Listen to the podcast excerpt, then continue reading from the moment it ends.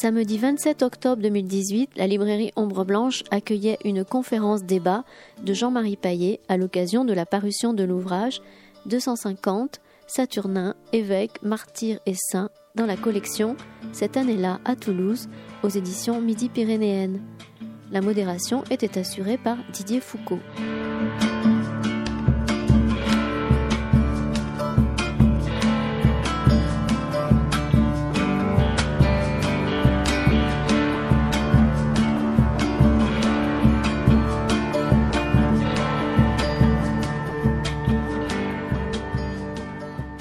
Merci. D'abord, nous remercions la librairie Ombre Blanche de, l'accueil qu'elle nous réserve. Et si vous voulez, avant d'entamer la discussion avec Jean-Marie Paillet, qui est à côté de moi, je voudrais vous dire quelques mots sur la collection euh, qui est euh, une nouvelle collection euh, des éditions Midi-Pyrénéennes, dont le titre est Cette année-là à Toulouse, avec euh, euh, un titre qui est formé d'une date, donc ici en l'occurrence l'année 250. Il y a euh, deux autres titres qui viennent de sortir en même temps. Un 1619 que j'ai eu l'honneur de rédiger, consacré à l'exécution du philosophe libertin Vanini à Toulouse, et un autre 1969, premier vol de Concorde de Jean-Marc Olivier, qui évoque euh, le lancement de cet avion qui reste bien sûr très symboliquement attaché à l'industrie aéronautique toulousaine. Donc cette, collection, en fait, est une collection, comme vous voyez, qui s'appuie sur une date, euh, donc un événement. Euh, et nous avons conçu ce schéma d'abord pour essayer d'évoquer l'histoire de Toulouse de manière peut-être un peu différente, puisqu'on a quand même beaucoup de livres sur l'histoire de Toulouse, des histoires générales ou des histoires autour d'un thème. Notre idée, c'est de faire de petits livres très accessibles, pas très chers, et qui fassent le point sur un problème donné, euh, un événement donné, mais un événement, ce n'est pas simplement le récit de ce qui pourrait être simplement un fait divers, certes, ça occupe, disons, la première partie de, nos titres, euh, raconter ce qui s'est passé, qui sont les protagonistes, comment euh, les choses se sont déroulées, euh, quelles conséquences, quels, interlocuteurs il y a eu dans cet événement. Mais c'est aussi, et c'est l'objet d'un second temps, élargir un peu le problème, parce qu'un événement, c'est quelque chose qui n'est pas un simple fait divers qu'on oublie du jour au lendemain, c'est quelque chose qui ébranle, met en jeu euh, euh, profondément euh, la vie, en l'occurrence ici, d'une cité, et qui va rester aussi dans la mémoire. Donc la seconde partie essaiera de voir un peu quels sont les problèmes que cela soulève à l'échelle de l'histoire de la ville. Et là, on pourra évoquer des aspects économiques, sociaux, politiques, idéologiques, scientifiques, religieux, ici, en l'occurrence pour le titre que nous allons voir aujourd'hui. Et puis, euh, un événement aussi, c'est quelque chose qui marque durablement l'histoire d'une ville, qui affecte la mémoire aussi de ses habitants, avec parfois des conflits de mémoire, des commémorations, etc. Et c'est la troisième partie, disons, de nos volumes. Donc euh, voilà, la collection. Euh, d'autres titres sont en préparation. Euh, je vous signale par exemple un titre sur l'ouverture du canal du Midi d'un jeune historien de l'université Jean Jaurès, Nicolas Marquet. Il y aura un titre confié à Rémi Pêche sur la, commune de Toulouse, un autre de Jean Cassigno sur les premiers rois visigoths, un autre sur euh, l'arrivée des rapatriés à Toulouse en 1962, un autre sur euh, la retirada espagnole à partir de 1939. Donc voilà, on a une série d'auteurs qui sont déjà en chantier, puis il y en a quelques autres sur la fin de la Révolution ici à Toulouse. Donc voilà un peu la, collection et nous espérons pouvoir d'une part évoquer les deux autres titres, puisqu'en novembre et en décembre, Jean-Marc Olivier et moi-même nous ferons une présentation de, nos ouvrages, et puis en l'année 2019, nous espérons que la librairie Ombre Blanche continuera à nous accueillir pour présenter les ouvrages que je viens de vous signaler qui sont en cours de préparation. Donc, très, très rapidement, euh, puisque euh, l'objet de, la rencontre d'aujourd'hui se situe autour du livre de Jean-Marie Paillet, 250 Saturnin, évêque, martyr et saint, si vous voulez, on va euh, entrer tout de suite dans, dans le débat. Dans un premier temps, on va avoir un petit échange avec Jean-Marie, puis ensuite on vous laissera la parole pour que vous posiez des questions à, Jean-Marie Paillet. Alors peut-être, je crois, Jean-Marie, euh, on me se tutoie parce qu'on a travaillé trop longtemps ensemble à l'université. D'abord, je le présente, effectivement, je pense que beaucoup d'entre vous le connaissent. Jean-Marie Paillet est euh, professeur émérite d'histoire romaine euh, qui a effectué une grande partie, si ce n'est l'essentiel de sa carrière, à l'université Jean Jaurès, après avoir été à l'école française de Rome. C'est un, historien donc de l'époque romaine qui a entre autres beaucoup travaillé sur euh, la Toulouse romaine et, qui, a, publié de nombreux travaux autour de, ces thématiques. Et donc euh, Jean-Marie nous propose donc cet ouvrage consacré à Saturnin, Cernin, qui, donne naissance par la suite à l'église Saint-Cernin. Euh, et souhaitait, je crois, nous lire un tout petit texte à l'introduction avant de rentrer dans, le vif de, euh, de l'échange que nous allons avoir avec lui. C'est peut-être pour créer un effet de, distance, pour se remettre dans le bain, in medias res. Hein, pour parler latin, on se plonge directement dans le début du texte qui nous a communiqué l'information, parce que derrière ce texte un peu étrange, peut-être a priori, il y a une information historique, et je voudrais vous lire ce texte pour que vous sentiez à quoi on a affaire. Alors, pardon, excusez-moi, j'ai un chat dans la gorge qui finira par s'en aller par tous les seins, il fera bien par, par partir. Alors, euh, c'est un texte, je dirais, liturgique. Donc je ne vais pas vous le lire euh, recto tono, comme on dit dans les monastères, mais tout de même je vais essayer d'adopter un certain ton parce que ce texte, qui est un texte plein de références historiques très claires, très précises, il y a un récit très précis et certainement très fondé historiquement, mais c'est le texte de la Passio, c'est-à-dire de la Passion, Passio Sancti Saturnini, la Passion de Saint, Saturnin, et c'est un texte donc qui était lu à partir des années 420-430 dans les églises de Toulouse. C'est un texte liturgique de commémoration et de célébration de Saturnin, premier évêque et saint. Peut-être juste avant quand même de lire cette lecture, faire cette lecture, un mot sur le titre. Alors je crains, j'ai craint quelquefois qu'il y ait confusion. Saturnin, évêque, martyr et saint, ça a l'air vraiment d'être un, texte pieux, quoi. Voilà, c'est, pas du tout l'idée. L'idée, c'est peut-être dire que la première partie, euh, martyr, le martyr, le récit de ce qui s'est passé.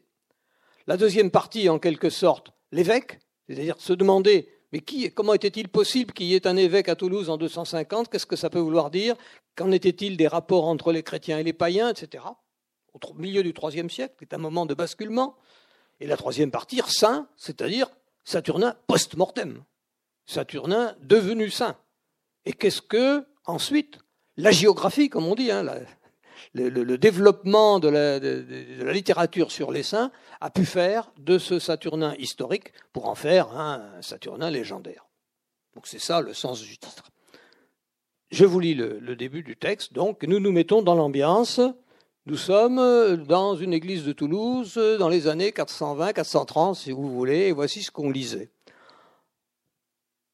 En ce temps où, après la venue dans la chair du Sauveur, J'aurai quelques parenthèses quand même, hein.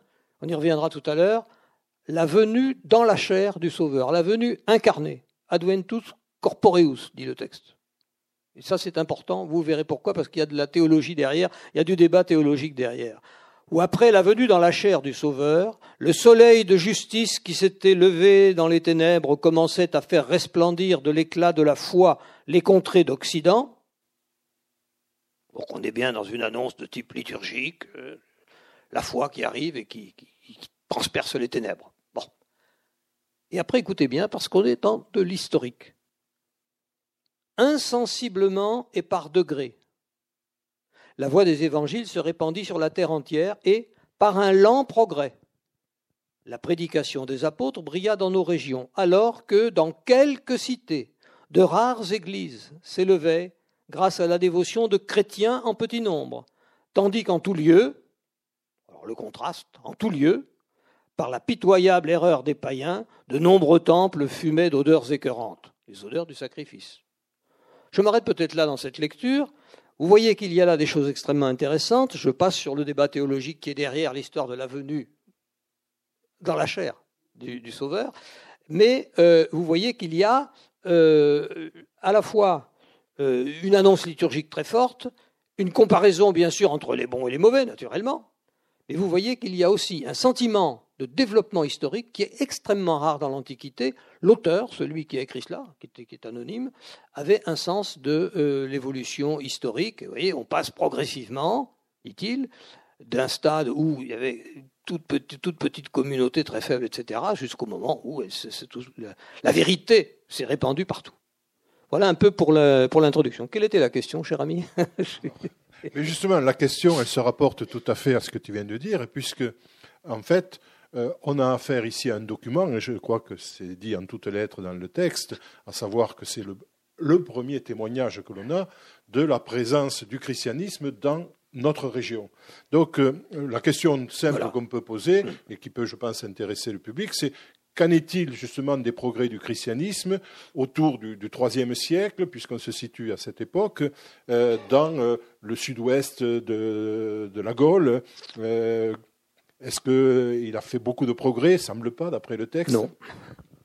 Alors, c'est le seul témoignage pour le IIIe siècle que l'on ait dans le sud-ouest de la Gaule, sur une communauté chrétienne organisée avec à sa tête un évêque. Episcopus en latin, qui a donné évêque en français, c'est le mot grec episcopos. Qu'est-ce que ça veut dire un évêque? C'est celui qui prend soin d'eux. C'est ça l'idée, hein, l'idée de départ. Euh, alors que prêtre, presbytéros, c'est l'ancien. C'est le sens des mots. Hein. Prêtre et presbytéros en grec, c'est l'ancien. C'est lui qui est plus âgé, donc plus porteur de, de science, de sagesse, etc. L'épiscopos, c'est celui qui a en charge. C'est bien l'idée. Mais il n'y en avait pas. En avait pas. Alors, il faut essayer de voir ce qui se passait à l'échelle de, l'Empire. À l'échelle de l'Empire, euh, des conversions sont assez nombreuses dès le premier siècle en Palestine et en Asie mineure et du côté d'Alexandrie, en Égypte. C'est assez clair. Le grand convertisseur, évidemment, c'est euh, Saint Paul et tous les gens qui l'ont accompagné, qui, ceux qui ont tourné l'évangile vers les païens, comme on disait. Voilà pour le premier siècle. Au deuxième siècle, euh, le christianisme commence à se répandre dans d'autres régions. À partir du milieu et surtout dans la deuxième moitié du deuxième siècle, on voit des communautés chrétiennes plus nombreuses, à Rome bien sûr, en Italie du Sud, très accessible par la mer, il n'y a aucun doute, euh, et surtout, je parle de l'Occident, hein, je laisse de côté l'Orient, où bien sûr le christianisme se répand bien avant de se répandre en Occident, euh, surtout l'Afrique, l'Afrique du Nord. À la fin du IIe siècle, l'Afrique du Nord, on va dire Tunisie et Algérie actuelle à peu près, surtout Tunisie, la province d'Afrique, Africa, est, je ne dirais pas largement christianisée, mais il y a une présence chrétienne très forte et un début d'organisation. Puis il y a un grand euh, théologien qui s'appelle Tertullien, un des grands écrivains latins, à la fin du IIe siècle, hein, tout début du IIIe siècle, qui euh, vraiment laisse son empreinte là-dessus. En Gaule, on a juste un épisode. Il est très connu, mais il est euh, isolé. On pourra parler des persécutions après. Il est connu par une persécution. C'est l'épisode de Lyon. Le nom de, Blandine est connu de tous, bien sûr, Sainte Blandine à Lyon. Mais derrière ce, personnage qui apparaît très largement légendaire, il y a une histoire vraie où il y a beaucoup de, beaucoup de témoignages autour de ce qui s'est passé. La persécution de 177 à Lyon. Et là, c'est une persécution locale. C'est un problème de relation entre des communautés et il y, a une crise. Et comme dirait René Girard, pour ceux qui le nom de René Girard, il y a le processus de la victime émissaire que l'on connaît à toutes époques. Les minorités étrangères, hein, pas comme les autres, accusées de tous les malheurs du temps. Donc là, c'est les chrétiens. Ce sont les chrétiens à, Lyon. Ce qui est quand même intéressant, 177 Lyon, un grand épisode, mais très localisé. 180, Carthage. À peu près la même chose. Une persécution violente, très violente. Euh, on a tous les détails absolument véridique, sans aucun doute. Hein, l'amphithéâtre, les, gens livrés aux bêtes, dans les deux cas, à Lyon comme à, Carthage. Et là, euh, on voit que le christianisme commence à, à s'enraciner dans quelques villes. Lyon, Carthage, on voit bien. Des villes d'accueil, de grandes villes, des villes capitales, euh, des villes, j'allais dire, maritimes. Lyon, oui, si on veut. Hein, on accédait à Lyon très facilement par la vallée du Rhône, on venait à Lyon, on venait à Carthage. Donc il n'y a pas trop à s'en étonner. Rien d'autre. Troisième siècle. Troisième siècle, on y est. Euh, début du troisième siècle, visiblement, l'Afrique, en Occident, est vraiment le terroir d'une activité qu'on peut qualifier à la fois d'organisatrice et de missionnaire. Et le grand homme, qui est à peu près un contemporain, ça, c'est le deuxième grand écrivain chrétien africain. On a cité Tertullien, je vais citer le deuxième. Le troisième, tout le monde le connaît, c'est Saint Augustin, mais c'est nettement plus tard. Hein. c'est autour de 380, 400, et quelques. Eh bien, c'est Saint Cyprien. C'est Cyprien de Carthage, l'évêque de Carthage, Cyprien, qui est le grand organisateur. C'est le premier homme euh, d'organisation d'un clergé. C'est l'évêque de Carthage, etc. Et il s'organise autour de lui et dans les milieux chrétiens d'Afrique du Nord, euh, à la fois donc des, schémas d'organisation avec euh, évêques, prêtres, etc., diacres, et en même temps une recherche d'activité missionnaire.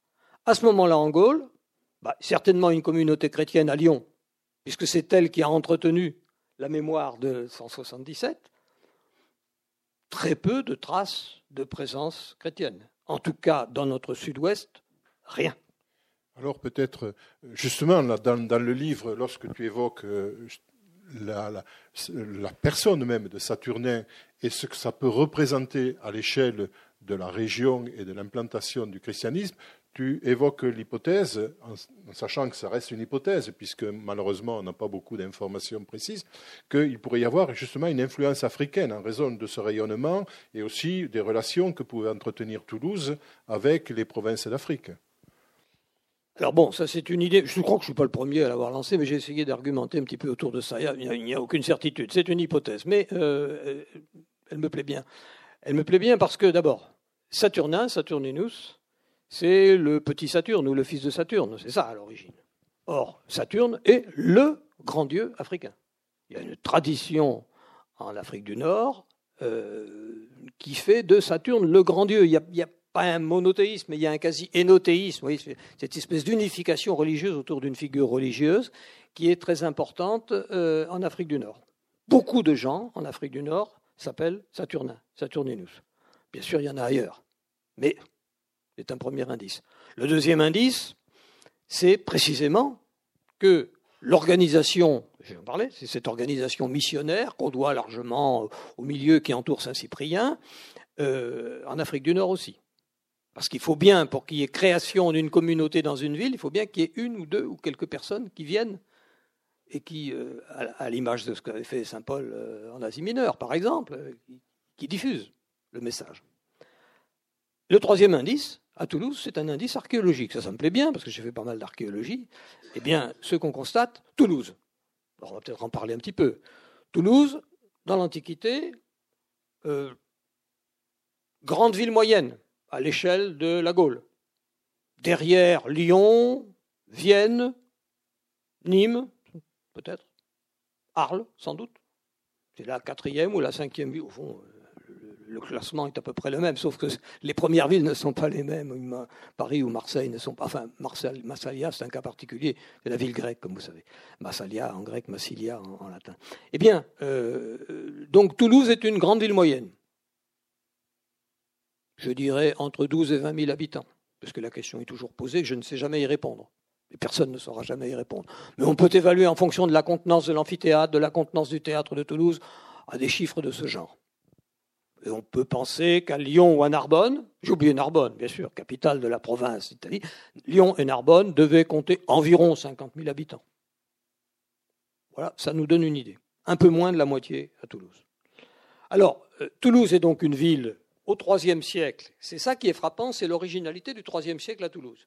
C'est que, alors que beaucoup de villes en Gaule commencent à se rabougrir, à se rabougrir derrière des remparts plus petits, etc., etc., Toulouse donne une impression de prospérité grandissante et euh, elle est enclose, vous le savez, dans son rempart hein, qui va au nord, la place du Capitole, la porte romaine détruite en 1971, au sud, la porte narbonnaise, le Parlement, le palais de justice, euh, à l'est, Saint-Étienne, et à l'ouest, bien sûr, la Garonne. 90 hectares. On peut considérer qu'une bonne partie de cette superficie était en friche ou abritait uniquement des, terres agricoles euh, ou des pâturages pendant un bon bout de temps, notamment la partie est. Ce qu'on voit, ce que l'archéologie montre, c'est que au IIIe siècle, il y a une urbanisation croissante de cette partie est. D'autre part, cette partie orientale de la ville, la zone Saint-Étienne au sens le plus large.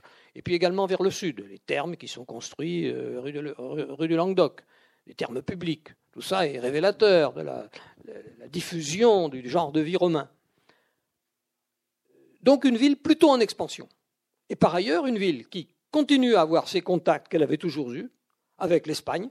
Le nom de Toulouse est un nom espagnol, c'est un nom ibère, ibéro-aquitain, pas un nom gaulois. Donc contact avec l'Espagne depuis très longtemps. Contact avec l'Italie, avec Rome, via Narbonne naturellement. Contact avec à l'ouest Bordeaux et contact avec le nord. On a toutes les voies hein, qui partent de Toulouse. C'est vraiment une ville euh, en étoile. Contact donc avec aussi bien le Cahors ou les, plus au nord les, les, Cadurques et plus au nord les, Arvernes du, Massif central. Eh bien, au IIIe siècle, ce qu'on voit arriver dans les courants commerciaux, ce sont des amphores. On a toujours eu beaucoup d'amphores à Toulouse, mais des amphores qui viennent d'Afrique du Nord. Et je dirais l'évêque est dans l'amphore, pour forcer un peu les choses. Le futur évêque est dans l'amphore. C'est-à-dire que les missions, les missions elles s'organisaient autour des commerçants, bien entendu, hein, autour des gens qui se déplaçaient, soit autour des militaires, soit autour des commerçants. Alors, en l'occurrence, on est dans la paix romaine, ce sont plutôt des commerçants. Donc euh, voilà, euh, je pense qu'on a quelques bonnes raisons de penser que Saturnin, euh, non pas est sorti d'une amphore, mais est issu d'Afrique du Nord. Il y aurait une petite raison supplémentaire de le penser, mais là, Grégoire de Tours, au VIe siècle, histoire des Francs, etc., grand historien de la fin du VIe siècle, un historien à la mode du VIe siècle. Grégoire de Tours, à un, moment, fait allusion à la mort de Saturnin, et il dit Saturnin, au moment de mourir, a dit qu'il ne souhaitait pas, en fonction du fait qu'il avait été lâché, vous verrez dans le récit, Saturnin est lâché par euh, euh, deux prêtres et un diacre. Il ne reste que deux pauvres femmes, enfin les fameuses saintes puelles, hein, pour ensevelir sa dépouille et pour la dissimuler. Eh bien, euh, il, explique que Saturnin dit En tout cas, je ne souhaite pas que mon successeur soit un Toulousain. Pas du racisme anti-toulousain, mais si on veut poursuivre l'hypothèse, on peut penser qu'il euh, faisait plus confiance peut-être éventuellement à un Africain, quelqu'un de plus solide, qu'un un récent converti quand même n'a euh, pas résisté à l'épreuve. Mais ils n'ont pas été les seuls à ne pas résister, euh, bien entendu. Voilà. Oui, parce qu'on est dans une période de persécution. Tu as évoqué cela tout à l'heure, mais il n'y a pas de persécutions permanentes.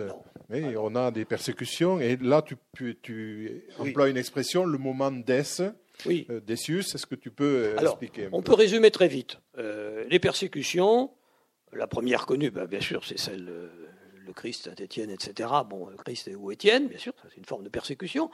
64 à Rome, la persécution des chrétiens, Néron. celle dont Pline le, le, Jeune se fait l'écho en Asie mineure, la province de Bithynie, autour de 110 après Jésus-Christ, à l'époque de Trajan celle dont je vous ai parlé à Lyon et à Carthage. Après, on évoque des persécutions, mais vous voyez qu'aucune de ces persécutions n'est une persécution à l'échelle de l'Empire. Aucune. Ce sont toutes des persécutions locales. On ne veut pas dire qu'elles n'étaient pas rudes. Hein. à Lyon ou à Carthage, ça a été dur. Mais ce sont des persécutions locales. Le moment d'Es. Dès devient empereur en 249. Il n'a pas régné très longtemps parce que il est mort assez vite mais euh, à un moment où l'Empire est en difficulté. Ce ne sont plus des difficultés locales, ce ne sont plus des crises locales. Qu'est-ce qui s'est passé au IIIe siècle, début du IIIe siècle? Je vais très vite. Un grand moment, après les grandes difficultés qui ont suivi, Marc Aurèle, les guerres en Orient, la peste, etc., à la fin du IIe siècle, un moment très dur pour l'Empire, très très dur. Mais euh, ensuite, il y a le règne de l'empereur africain, africain, Septime Sévère. Ça, c'est un grand règne. Le début du, deuxième, du IIIe siècle est un début glorieux pour, l'Empire. Et c'est un empereur africain, Septime Sévère, qui, assume ce rôle euh, véritablement de, reprise des choses en main. En 212, son fils Caracalla fait en sorte que tous les hommes libres de l'Empire deviennent citoyens romains. Ça veut dire une unification, si vous voulez, des statuts, non pas du statut social, mais du statut civique à l'échelle de l'Empire. Tous les hommes libres sont citoyens romains. Donc à partir de là se développe au IIIe siècle une espèce de vision universelle, cosmique, de l'Empire, comme un, univers homogène en quelque sorte. Il une homogénéité cosmique internationale de l'Empire. Et puis à partir de 235 et jusque vers 270-280, des crises, de lourdes difficultés, le retour de la peste, des difficultés en Orient, du côté euh, des Parthes, des Goths, etc., des guerres très difficiles, et euh, c'est ressenti à l'échelle impériale comme une menace grave, une menace de fissure. Des Decius, qui devient empereur, qui prend le nom de, par hasard, de Trajan. Trajan Des, il prend le nom de Trajan. C'était le souvenir du grand empereur, Optimus Princeps, comme on disait, le, meilleur, le meilleur empereur. Hein. Euh, eh bien, euh, il est c'est un traditionnaliste, il est dans la tradition, et quelqu'un qui est dans la tradition dit notre tradition, c'est d'être fidèle à nos dieux. Nos dieux jusqu'à présent nous ont été fidèles, soyons fidèles à nos dieux. Et donc, resserrons les boulons, et il prend un édit dont nous ne connaissons pas le texte, mais dont nous connaissons les conséquences. Alors on a dit très longtemps que c'était un édit de persécution. Ce n'est pas un édit de persécution. Mais la conséquence est celle-là. L'édit, en gros, disait, ceci, même si on est obligé de le reconstituer, que tous les habitants de l'Empire devront prouver qu'ils sont fidèles à la tradition de l'Empire, au sacrifiant au Dieu de l'Empire. Il est évident que les seuls qui n'allaient pas sacrifier au Dieu de l'Empire, c'étaient les chrétiens. Donc, il y a une idée derrière la tête, bien sûr, c'est de les faire sortir et éventuellement de les convaincre, soit de renier, de se renier, soit de réadhérer à la tradition païenne. C'est exactement ça l'intention. Et ça, a fonctionné, on le sait. Euh, il fallait que les gens viennent. Alors les gens, qui? J'ai du mal à croire que tous les habitants de l'Empire, le même jour ou autre, ou même dans une même ville, donc probablement on, allait chercher ceux qui étaient les plus suspects pour les amener à euh, faire amende honorable en quelque sorte et à sacrifier au Dieu de l'Empire. Le sacrifice apparaît véritablement, le sacrifice de l'animal, et notamment le sacrifice du taureau, apparaît comme le symbole même de l'unité de l'Empire. Euh, et c'est ça qu'a voulu faire Dess. Cette persécution ensuite, euh, Dess est mort assez vite. persécution, on pourra en reparler des conséquences, des questions à poser. On connaît, on connaît assez bien, notamment, on, connaît quelques-uns des libelli, des certificats, parce qu'il fallait signer un certificat attesté par une commission locale qui attestait qu'en effet X ou Y, telle ou telle personne, avait bien sacrifié aux dieux traditionnels, etc. Euh, et on en a quelques-uns, je pourrais vous en lire un intéressant à propos d'une femme, on pourra peut-être parler du rôle des femmes dans, cette affaire. Donc voilà pour Dess. Pour les persécutions, c'est l'antépénultième. Ensuite, il y aura la grande persécution de Valérien, violente mais brève aussi, hein, quelques années après, 258-260. Et puis, il y aura la grande persécution d'un homme qui nous apparaît un peu à double face hein, dans l'histoire de Rome, Dioclétien, qui est à la fois le plus grand persécuteur, on pensait ce qu'on veut, enfin, ça, a vraiment été très, très, très, très, très, très dur. Et là, une persécution généralisée, et en même temps, le grand réorganisateur de l'Empire. C'est lui qui a sauvé l'Empire dans les années 280-290. Auquel a succédé, vous le savez rapidement, Constantin, qui a été le premier empereur chrétien. Cette histoire s'accélère hein, à la fin du IIIe siècle. Tu as dit quelques mots des femmes, justement, puisque en fait, les, deux seules personnes qui restent fidèles euh, à Saturnin, qui ont peut-être évoqué aussi rapidement euh, le martyr de, Saturnin, ce sont deux, jeunes, jeunes, filles. Apparemment deux jeunes filles, hein. elles sont appelées puellae. Euh, alors puella en latin, puer au masculin, puella au féminin, ça veut dire, puer c'est un jeune, garçon, puella c'est une jeune fille. Mais puella peut très bien signifier une servante devenu, de même que puer pouvait signifier un, domestique, un jeune qui domestique. Donc on ne sait pas très bien quelle est la nuance à attribuer. En tout cas, il nous est dit que au moment où alors comment s'est passé le, martyr? Je vous le résume en deux mots parce que c'est le cœur de l'affaire. Mais si je veux que vous lisiez le livre, il ne faut pas que je vous en dise trop. Donc euh, comment, comment ça s'est passé? Le récit est extraordinairement précis. Il nous dit l'évêque partait de sa demeure alors nous, nous dirons à l'ouest. On va dire le pont neuf, au bout de la rue de Metz. Le Decumanus Maximus, le grand axe ouest-est de Toulouse. C'est très frappant. Et il se dirigeait de sa demeure à la demeure de Dieu. On est à l'est, on est dans le futur quartier canonial Saint-Étienne. On peut en effet supposer qu'il y a une tradition très forte et que la première église primitive, qui n'était peut-être d'ailleurs qu'une église, une maison-église, hein, d'un particulier qui offrait sa maison pour servir d'église. Mais il y avait peut-être un petit bâtiment, enfin, on n'en sait rien. Et puis, si vous vous déplacez du Pont Neuf vers Saint-Étienne, vous passez place Esquirol. Sous la place Esquirol, nous savons depuis 1985-90 que se trouvait le Forum. On s'en doutait depuis longtemps. Il est au croisement du Decumanus Maximus et du Cardo Maximus, qui passe pas loin d'ici, c'est la rue Saint-Rome. La rue Saint-Rome et les rues qui prolongent. Hmm Donc, euh, nord-sud. Cardo, Cardinis, ça donnait cardinal en français, les points cardinaux. Le Cardo est nord-sud. Le Decumanus est est-ouest. Donc il passe là. Alors qu'est-ce qu'il y a sur le forum? Ben, Il y a deux bâtiments principaux qui se font face. L'archéologie préventive.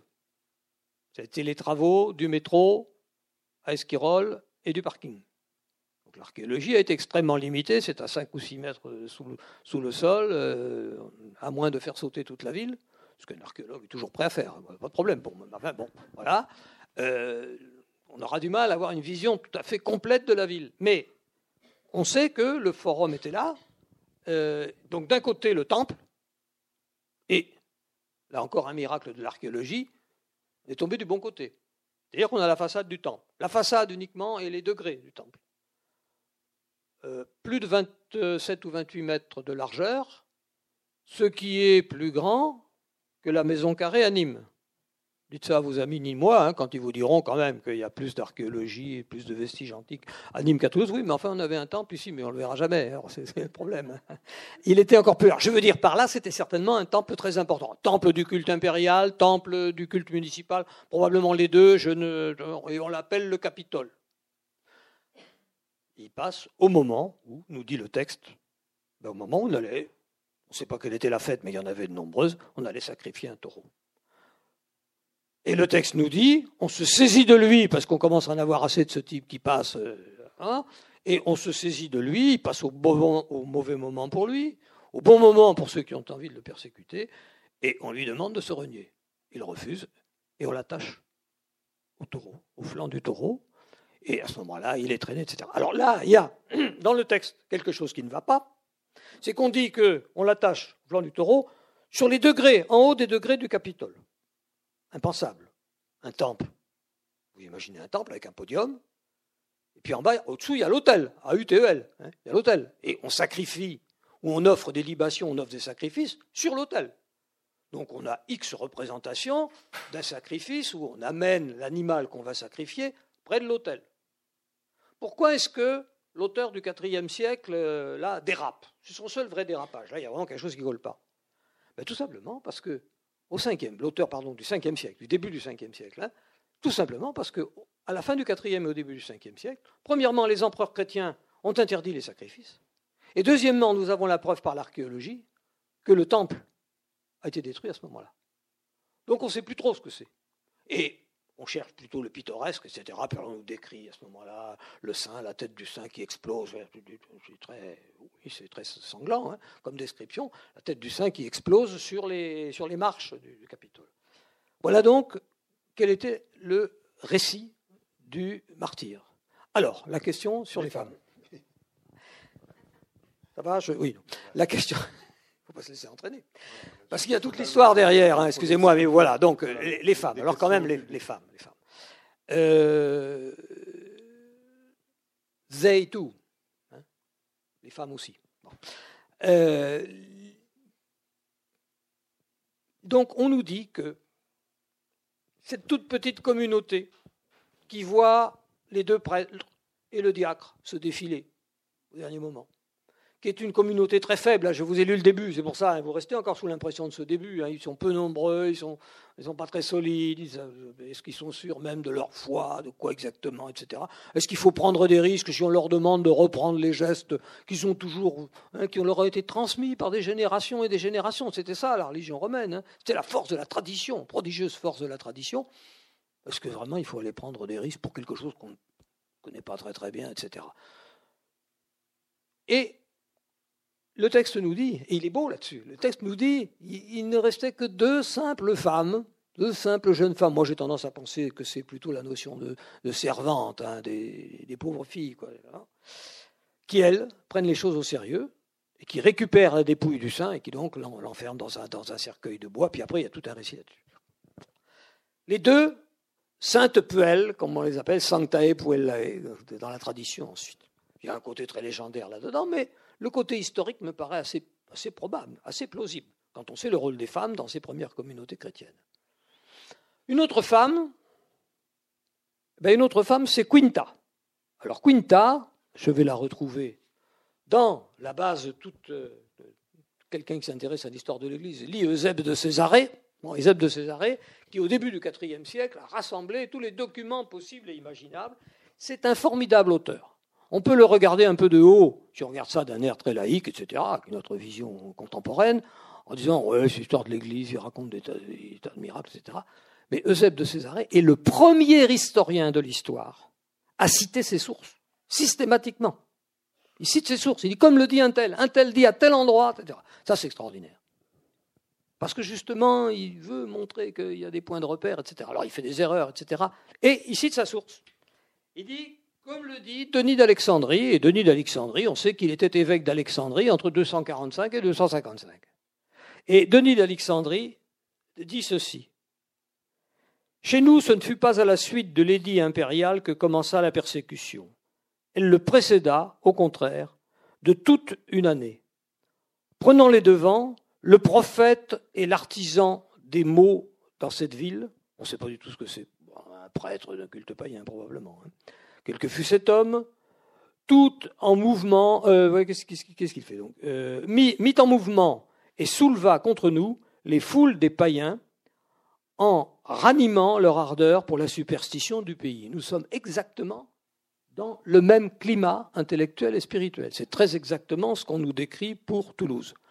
Le problème, c'est qu'à Alexandrie, il y a des communautés chrétiennes déjà nombreuses. Donc, effectivement, là, la persécution a pris une toute autre allure. Alors, voici la suite du récit très rapidement. Excités par lui et s'étant arrogé tout pouvoir en vue de leurs actes impies, ils se mirent à penser que ce culte des démons, qui consistait à nous tuer, était la seule forme de piété. Ils s'emparèrent d'abord d'un vieillard. là, il y a une mise en scène. On prend quelques exemples. D'abord un vieillard, puis après ça va être une femme bon, du nom de Métras, etc. Donc il lui arrive les pires horreurs. Ensuite, ils conduisirent vers le temple, mais ils conduisirent vers le temple des idoles une femme croyante nommée Quinta, pour, alors écoutez bien, parce que ça ressemble terriblement, pour la forcer à adorer. Elle se détourna et manifesta son horreur. Alors, l'ayant liée par les pieds, l'ayant liée par les pieds, ils la traînèrent par toute la ville sur le rude pavé, lui faisant heurter les pierres meulières, tout en la fouettant. Puis ils la conduisirent au même endroit que Métras et la lapidèrent. Donc on a un épisode extrêmement comparable, dans un contexte différent, parce qu'après on raconte comment les maisons des chrétiens ont été pillées, etc. bien entendu, on est dans un climat qui fait penser à celui de la Bosnie, euh, pour ceux qui se rappellent, il y a, un certain nombre d'années. Donc c'est un, peu, un peu ça qui nous est décrit. Mais on est à Alexandrie, où il y a des communautés importantes, juives et chrétiennes. Un mot sur les juifs. Un mot sur les juifs. Et dans cette affaire ben Dans cette affaire, ils avaient su trouver, il y avait eu des, des, des relations, des tractations diplomatiques importantes, ils avaient su trouver la solution. C'est-à-dire, on leur demandait de sacrifier au dieu de, l'Empire, et notamment à l'empereur comme Dieu. Impossible. Et le deal, implicite, mais il est clair, c'est on ne peut pas sacrifier, ni au dieu de l'Empire, ni à l'empereur comme Dieu. Mais on peut, on peut sacrifier, ou en tout cas faire des offrandes, dont le sacrifice, à notre Dieu pour le bien de l'Empire Donc en 250, les Juifs ont été laissés tranquilles, mais les chrétiens, ils étaient récents, étaient plus inquiétants, étaient plus bizarres. Voilà un peu ce qui s'est passé. La troisième femme que je voudrais évoquer, alors il faut que je retrouve la page, mais je vais le retrouver, je vais la retrouver, c'est Caris. Alors c'est à la page. Eh bien voilà, oui. Voilà. Alors je reviens au fameux libellus que, l'on faisait euh, signer aux gens que l'on forçait à sacrifier. Alors le texte est celui-ci. On en, on en connaît environ 50, et ces textes, il y en a eu bien d'autres. Mais vous devinez comment on les connaît. Ils ont été trouvés dans les, dans les sables de l'Égypte, naturellement. Hein, les manuscrits trouvés dans les sables de l'Égypte. C'est bien le seul endroit où on ait encore une chance de retrouver des textes concernant l'Antiquité. Ce qui fait que nous devons abandonner tout espoir de trouver d'autres textes concernant, par exemple, Saturnin à Toulouse. Le climat qu'on a commencé à avoir, qui, s'est arrêté aujourd'hui, qu'on a eu cet, été, aurait peut-être conservé avec un peu de sable les vestiges. Mais bon, voilà. Alors, que dit ce texte? C'est ce que, ce que signe cette femme qui s'appelle Caris. À ceux dont le rôle est de veiller à l'exécution des sacrifices, de la part d'Aurélia Caris, du village égyptien de Théadelphie. Nous sommes dans le Fayoum. Hein. nous sommes dans le Fayoum, nous sommes dans le désert d'Égypte. J'ai toujours continué à faire des sacrifices. Continuer à faire des sacrifices. Toujours continuer à la tradition. J'ai continué, toujours continué à faire des sacrifices et à montrer de la piété pour les dieux, et maintenant, en votre présence, j'ai versé une libation et mangé de la viande de sacrifice. Je vous demande de certifier cela pour moi ci-dessous. Le texte est signé par Aurélia Caris et par les membres, ils sont quatre ou cinq membres de la commission municipale, on peut l'appeler municipale d'un terme moderne. Le texte est frappant. Or, moi, je suis frappé. Cette femme, Caris, elle porte quand même un nom très curieux. Aurélia, un nom latin. Mais Caris en grec, ça donne les charités en français, c'est l'amour, la grâce, etc. Je suis persuadé que Caris est un nom chrétien. Donc je pense que les gens dont on a gardé, probablement, ça se comprend très bien, parce que c'était la preuve que des chrétiens se reniaient, doivent être essentiellement des chrétiens. C'est la troisième femme. Alors vous voyez, il y en a trois. Enfin, il y en a, quatre. Il y a deux. Les deux femmes de Toulouse. Il y a, euh, et puis il y a celle qui est allée jusqu'au bout, Quinta, et celle qui s'est arrêtée en chemin, Caris. Hein, ça décrit assez bien euh, ce rôle des femmes dans la période. On pourrait peut-être euh, maintenant donner la parole au public. Donc, si vous souhaitez prolonger la discussion à travers des questions, puisque nous avons fait qu'aborder un certain nombre de sujets autour du, thème donc de, christianisme en Gaule romaine, et plus particulièrement à Toulouse et euh, Saturnin, y compris peut-être euh, ce qui s'est passé après, jusqu'à la construction de l'église Saint-Cernin. Je vous laisse la parole. Moi, j'ai écouté une conférence d'un professeur de Strasbourg. Il limitait le sacrifice. Il était, encore plus simple que celui que vous décrivez. Il suffisait de verser quelques gouttes d'encens sur la statue de l'empereur ou sa représentation, ce qui n'engageait pas grand-chose. Euh, d'ailleurs, les chrétiens, vous le savez, ils étaient comme ils refusaient les, dieux de l'empire, étaient considérés comme des athées. Alors que les juifs faisaient partie d'une religion différente, mais c'était une religion licite. Tout à fait. Vous voyez, il y a quand même là une différence. Hein. Et d'ailleurs, ces gens-là, ces chrétiens, on ne comprend pas, ils ne sont pas juifs. Il ne sacrifie pas au, dieu de l'Empire, mais, mais, mais qu'est-ce que c'est? Je pense pendant le deuxième, troisième, on ne comprend pas. Et en même temps, il refuse le service militaire. Enfin, il y a quantité de choses, vous voyez. Je, je, je pense qu'ils ils apparaissaient, et, les auteurs latins, comme des gens très obstinés. Hein et, les magistrats romains, devant lesquels vous savez bien, avec les lecteurs, avec tout ce qu'il y avait, euh, des fois euh, euh, étaient poussés à les, dire, mais enfin, renoncez, on ne vous demande pas grand-chose, quelques gouttes d'encens suffiraient. Mais non, ils s'obstinaient, c'était des obstinés, et comme tel, évidemment, ils périssaient, pas nécessairement dans les arènes, mais par les magistrats romains qui les condamnaient à mort. Il ne faut pas voir ça comme. Euh, Absolument, c'est pas quelque les, chose. Les, persécutions, vous l'avez dit, sont sporadiques. Au deuxième siècle, premier et deuxième siècle. Ensuite, elles deviennent, il y a les grandes persécutions, qui sera suivie d'ailleurs, la persécution de Dès, par une certaine période de paix, la grande paix de l'Église.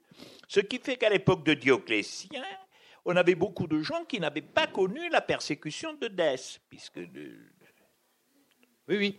Moi, je, le vois, tout ça, c'est très complexe. Hein, oui, c'est à la fois très complexe et, comme vous le dites, très cohérent. Euh, ça s'est pas produit comme ça, j'allais dire, ça, ça n'est pas, si j'ose l'expression, tombé du ciel comme ça. Euh, voilà.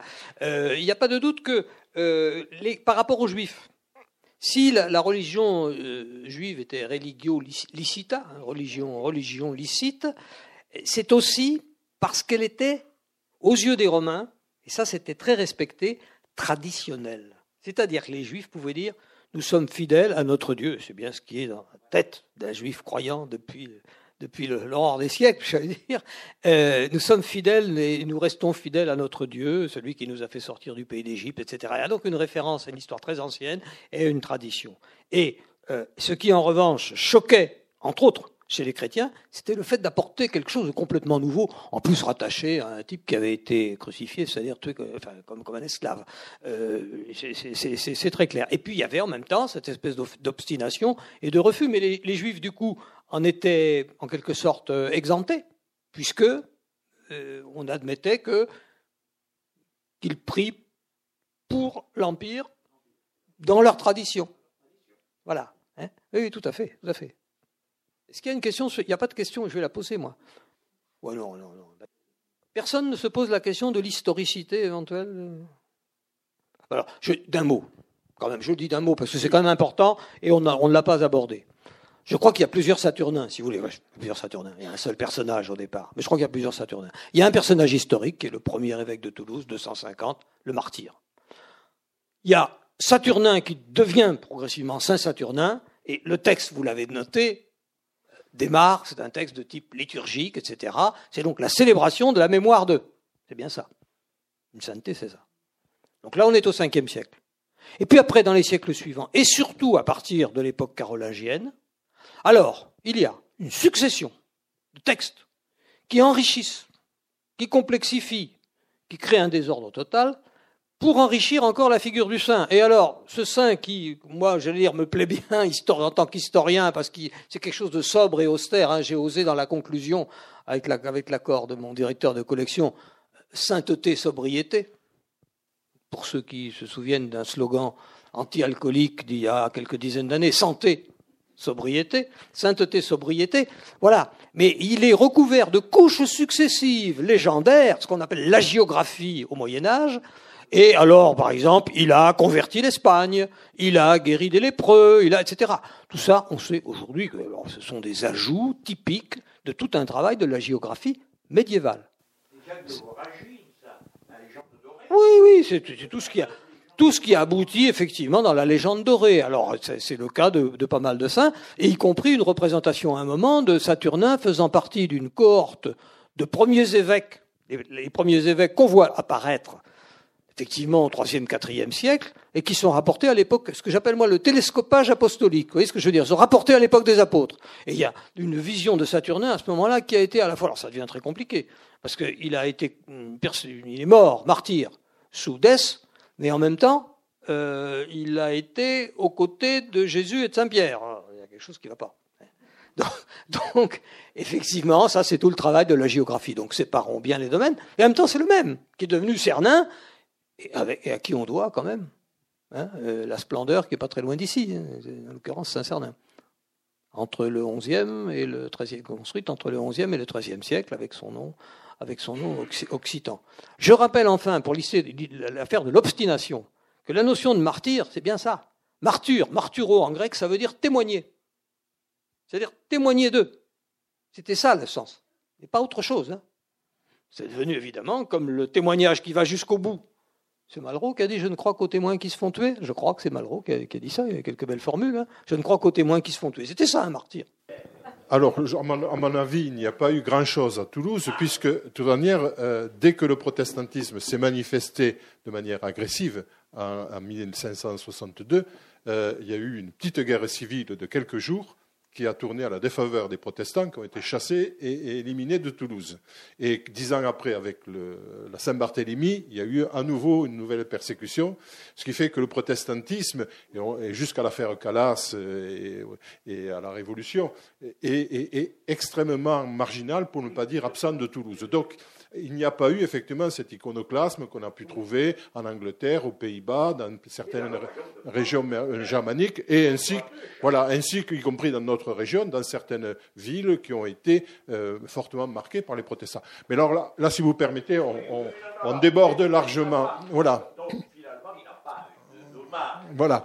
Euh, je, donne la parole peut-être à monsieur et peut-être ensuite. Oui, j'ai une question de profane.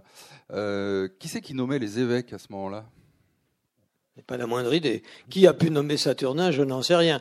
On peut imaginer une toute petite communauté, certainement très très très peu nombreuse, euh, qui, nommait, qui nommait son évêque. C'est-à-dire le, type dynamique. Euh, voilà. Là, il faut vraiment se représenter des choses très très très débutantes. Hein. Euh, combien était-il? Alors après. Effectivement, en Afrique, on en, on en, sait un peu plus. Là, c'est organisé, effectivement. Mais c'est toujours la vie de la communauté. Euh, le, plus grand désespoir de la vie de Saint-Augustin, il le dit, mais Saint-Augustin, il dit beaucoup de choses, mais quand même, dans, ses confessions, il dit que son plus grand désespoir, parce qu'il espérait avoir du temps pour lui, pour méditer, pour écrire, etc., c'est le jour où il s'est fait piéger dans une église, où l'évêque venait de mourir, quelqu'un a dit qui est-ce qu'on nomme comme évêque? Enfin, en gros, c'est ça. L'Assemblée, vous tous, criez Augustin, Augustin, évidemment. Hein, il était euh, là-haut. Bon. Et au désespoir, il a accepté. Donc il y avait une espèce d'onction populaire. Quoi. Après, je ne suis pas spécialiste de l'histoire de l'organisation, du tout, du tout spécialiste de l'histoire de l'organisation de l'Église. Mais en tout cas pour Toulouse, il faut imaginer quelque chose de très, très, très modeste et très, très, très peu explicite, certainement. Ah, s'auto-proclamer, alors là, on ne sait pas. C'est-à-dire qu'il y a un petit, malgré tout, il a à côté de lui, bon, il le lâche au dernier moment, mais il a quand même au moins, au moins les deux prêtres, qui veut dire quand même un début d'organisation, un diacre, hein, euh, et, euh, et puis des, donc des, des, femmes quoi, qui sont autour, on le sait, hein, on le sait par le texte de Pline le Jeune euh, dès, la, dès le début du deuxième siècle. Il y a des femmes dans, dans cette, ces organisations qui jouent un rôle, qui jouent un rôle très important, qu'on appellerait aujourd'hui un rôle social, un rôle de service, etc. Donc la communauté, avoir accord de la communauté, oui. Alors après, autoproclamé, mais ça, euh, le bonhomme qui prenait les initiatives, euh, qui avait l'air d'en savoir plus que les autres, c'est celui-là qu'on choisissait comme évêque, je pense. Alors, on n'est certainement pas dans une époque où après, euh, il y avait sans doute validation j'allais dire par l'autorité romaine, mais vous savez, en 250, le pape, apparemment, qui devait s'appeler Fabius, il, y est passé aussi il faut voir ce que c'était que le problème des communications dans l'Antiquité. Donc il faut imaginer quand même des groupes locaux qui ont euh, une forte, autonomie, même s'ils gardent, alors, même s'ils gardent le contact par lettre, par échange. Ça, c'est malheureusement. Imaginons, euh, on connaît les lettres de Saint Paul, on voit ce que c'était un réseau de, lettres extrêmement nombreuses, etc., de préoccupations pour les églises qu'il avait fondées, etc. On sait au premier siècle, on le sait pour Saint Paul. Dans bien d'autres cas, on n'a pas conservé les lettres. Mais ça fonctionnait comme ça. Regardez le texte que je vous ai lu sur Quinta tout à l'heure. C'est euh, Eusèbe de Césarée, autour de 300, 300, 320, qui euh, retrouve, il y a quelque part dans les archives, là il n'y a aucun doute, les lettres de Denis d'Alexandrie, évêque d'Alexandrie, en 250. Donc il y a certainement une infinité de Moi, je crois que ça fonctionnait beaucoup comme ça. Hein. Des courriers, mais les courriers sont perdus. Dans l'immense majorité, sont perdus.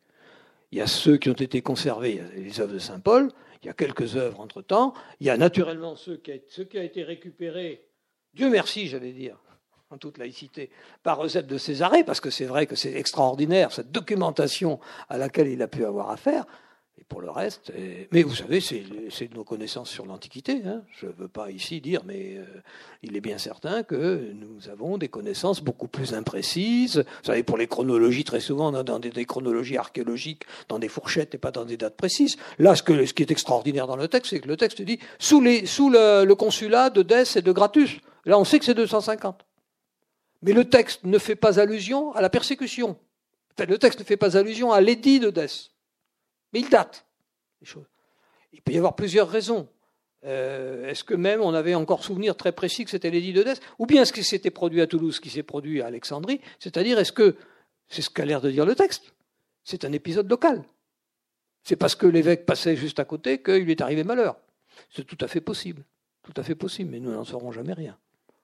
On est tenté de penser que c'était quand même en exécution de la décision impériale. Il y a un climat Je me demandais euh, quelles sont les preuves archéologiques les plus anciennes qu'on ait de la présence des chrétiens dans la région de Toulouse et quel a été peut-être le rôle des communautés de chrétiens quand les, quand les barbares, enfin quand les Visigoths sont arrivés? Est-ce qu'on sait quel a été le rôle des chrétiens face aux Visigoths Alors je vous rappellerai d'abord que les Visigoths étaient chrétiens, que premièrement ils étaient très latinisés. Je ne veux pas vous les présenter comme, enfin quand même. Euh, ils sont très latinisés. Pour moi, le, le, le, règne, 418, 507, 419, 419, 507. L'année prochaine, l'année visigothique à Toulouse. Rappelez-vous ça. On en, on entendra parler. Normalement aussi. On en entendra parler. de la collection qui sera Voilà, Théodoric, il y a un Théodoric, oui. Euh, donc, ils sont, les, les Visigoths sont d'abord très romanisés. Les rois visigoths, euh, on nous dit qu'ils ont appris le latin en Virgile. Bon. Euh, donc, ils sont très imprégnés non seulement de la langue, mais de l'esprit romain. Hein, parce que Virgile, l'Énéide, c'est quand même aussi toute une tradition. Hein. Par ailleurs, ils sont chrétiens, mais ariens, et non pas catholiques. Alors, quelles sont les premières traces? Ben, La première trace, c'est vraisemblablement celle. Alors, vous allez au musée Saint-Raymond, vous descendez en bas, vous avez la salle des sarcophages. Vous savez, les anciens ne sont connus par les morts d'abord, avant d'être connus par les vivants qu'ils soient païens, que ces anciens étaient païens ou chrétiens. On en sait plus sur les morts que sur les vivants, hein, ça c'est clair. Et là, on a les sarcophages, sarcophages de l'école d'Aquitaine, splendide, hein, les sarcophages qui sont en bas du musée Saint-Raymond, c'est très bien qu'ils soient en bas. Hein. Vous avez d'un côté le four à chaud des années 400, on récupère le marbre. On comprend où sont passées éventuellement les inscriptions qui ont disparu à Toulouse. On s'en est servi pour faire de la chaux. Bon, eh bien, vous avez donc ces, voilà, les, premières traces des communautés chrétiennes. Fin troisième, enfin, pardon, fin quatrième, milieu, fin quatrième, sont les premières traces archéologiques. Alors, qu'est-ce qui se passe au moment où arrivent les Visigoths? Les rois s'installent, ils sont ariens. Jean Cassegnot, dont on a cité le nom tout à l'heure, pense, avec de bonnes raisons, mais c'est une simple hypothèse, hein, que la première dorade, la toute première dorade, a été une église arienne, visigothique. Euh, Sidoine Apollinaire nous raconte, qui écrit euh, en plein 5e siècle, c'est notre grand témoin du 5e siècle, Sidoine Apollinaire, il nous raconte que le roi visigothique, dans son palais, le roi visigoth, qui était dans son palais, place Saint-Pierre, place de Bologne, souvenir sinistre, après celui de la destruction de la porte romaine sous la place du Capitole, je suis encore plus rude, 1989. En 1989, on avait appris à préserver les centres-villes. Palais des rois Visigoths, découverte, l'hôpital Larrey, l'ancien hôpital Larrey, découverte du palais des rois Visigoths, plaqué contre le rempart, conservé sur 6 mètres de haut, le rempart du 1er siècle. Bon, j'en veux un peu à nos édiles successifs, et je pense que si la, bannière de Toulouse pour l'UNESCO, qui a pu flotter pour Saint-Cernin, mais comme simplement euh, jalon, sur la route de Compostelle, ou pour le canal du Midi, mais simplement comme Toulouse-Jalon sur le canal. Mais Toulouse à l'UNESCO, c'est difficile parce que la prime de l'UNESCO, qui n'est pas une prime financière, mais qui est un label important, est donnée aux villes qui ont su préserver leur patrimoine. En l'occurrence, le patrimoine antique, en deux temps, 1971-1989. Bon. Alors, Sidoine Apollinaire nous raconte que le roi Visigoth, jusqu'à 1989, on ne savait pas s'il y avait eu vraiment un palais on avait le texte de Sidoine Apollinaire. On l'a trouvé, le palais. Il était là. Et le quartier visigothique, il était là. Vous aviez le rempart, qui aboutit à Saint-Pierre. Vous aviez, du côté intérieur, le palais, plaqué contre le rempart. De l'autre côté, on le sait parce que l'archéologie a progressé aussi, Saint-Pierre-des-Cuisines et tout le secteur Saint-Pierre-des-Cuisines, qui est un secteur funéraire, 5e siècle, tout ça est du 5e siècle. Et Sidoine nous raconte que le roi allait de son palais tous les matins, nous dit-il, très tôt, avec une suite peu nombreuse, Sidoine est catholique, il finit évêque de Clermont-Ferrand. Mais il est favorable, parce qu'il comprend les choses politiquement. Il est favorable euh, au, roi Visigoth. Et il dit, il allait avec une petite suite à l'église de son culte, où, dit-il, il montrait euh, beaucoup de, beaucoup de dévotion. Mais il a l'air de dire, entre nous soit dit, c'était un peu euh, pour la frime. C'est pour faire passer ça à l'autorité romaine catholique. Ah oui, c'est compliqué. Mais peut-être pour terminer le tout dernier mot, c'est le premier mot que j'ai cité tout à l'heure du texte. Alors, je vous le, je recite. Hein.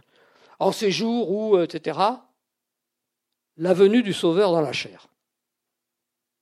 Moi, je ne suis pas théologien ni spécialiste de théologie. Mais l'expression m'a frappé. La venue du Sauveur dans la chair, j'ai vu dans le texte latin, adventus corporeus, donc la venue corporelle, la venue incorporée, incarnée.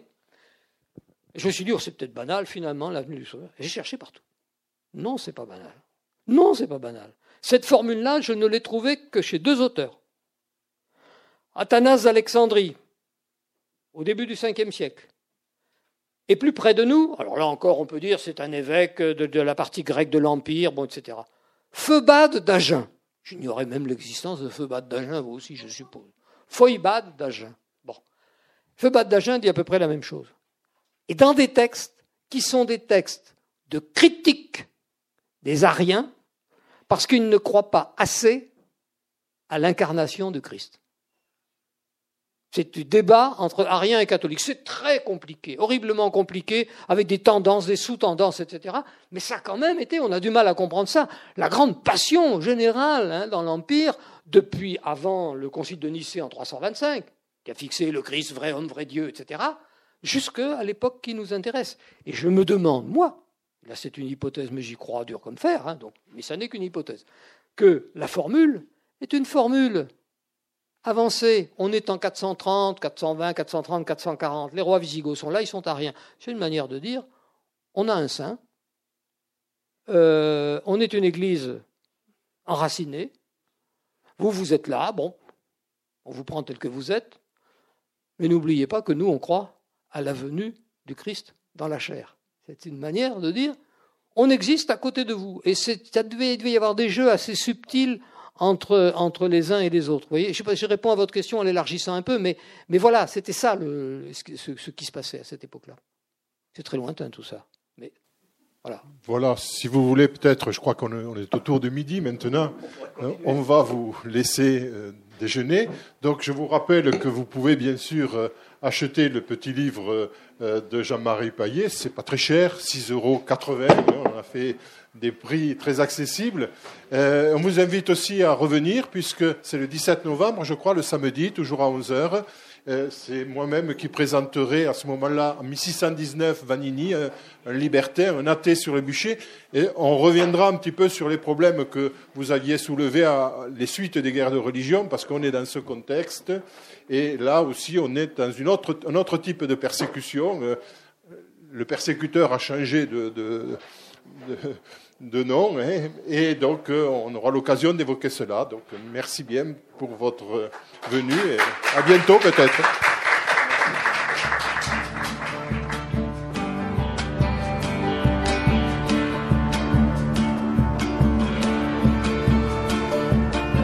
Vous venez d'écouter une conférence enregistrée samedi 27 octobre 2018 à la librairie Ombre Blanche autour de l'ouvrage de Jean-Marie Paillet, 250, Saturnin, évêque, martyr et saint, dans la collection Cette année-là à Toulouse, aux éditions Midi Pyrénéennes.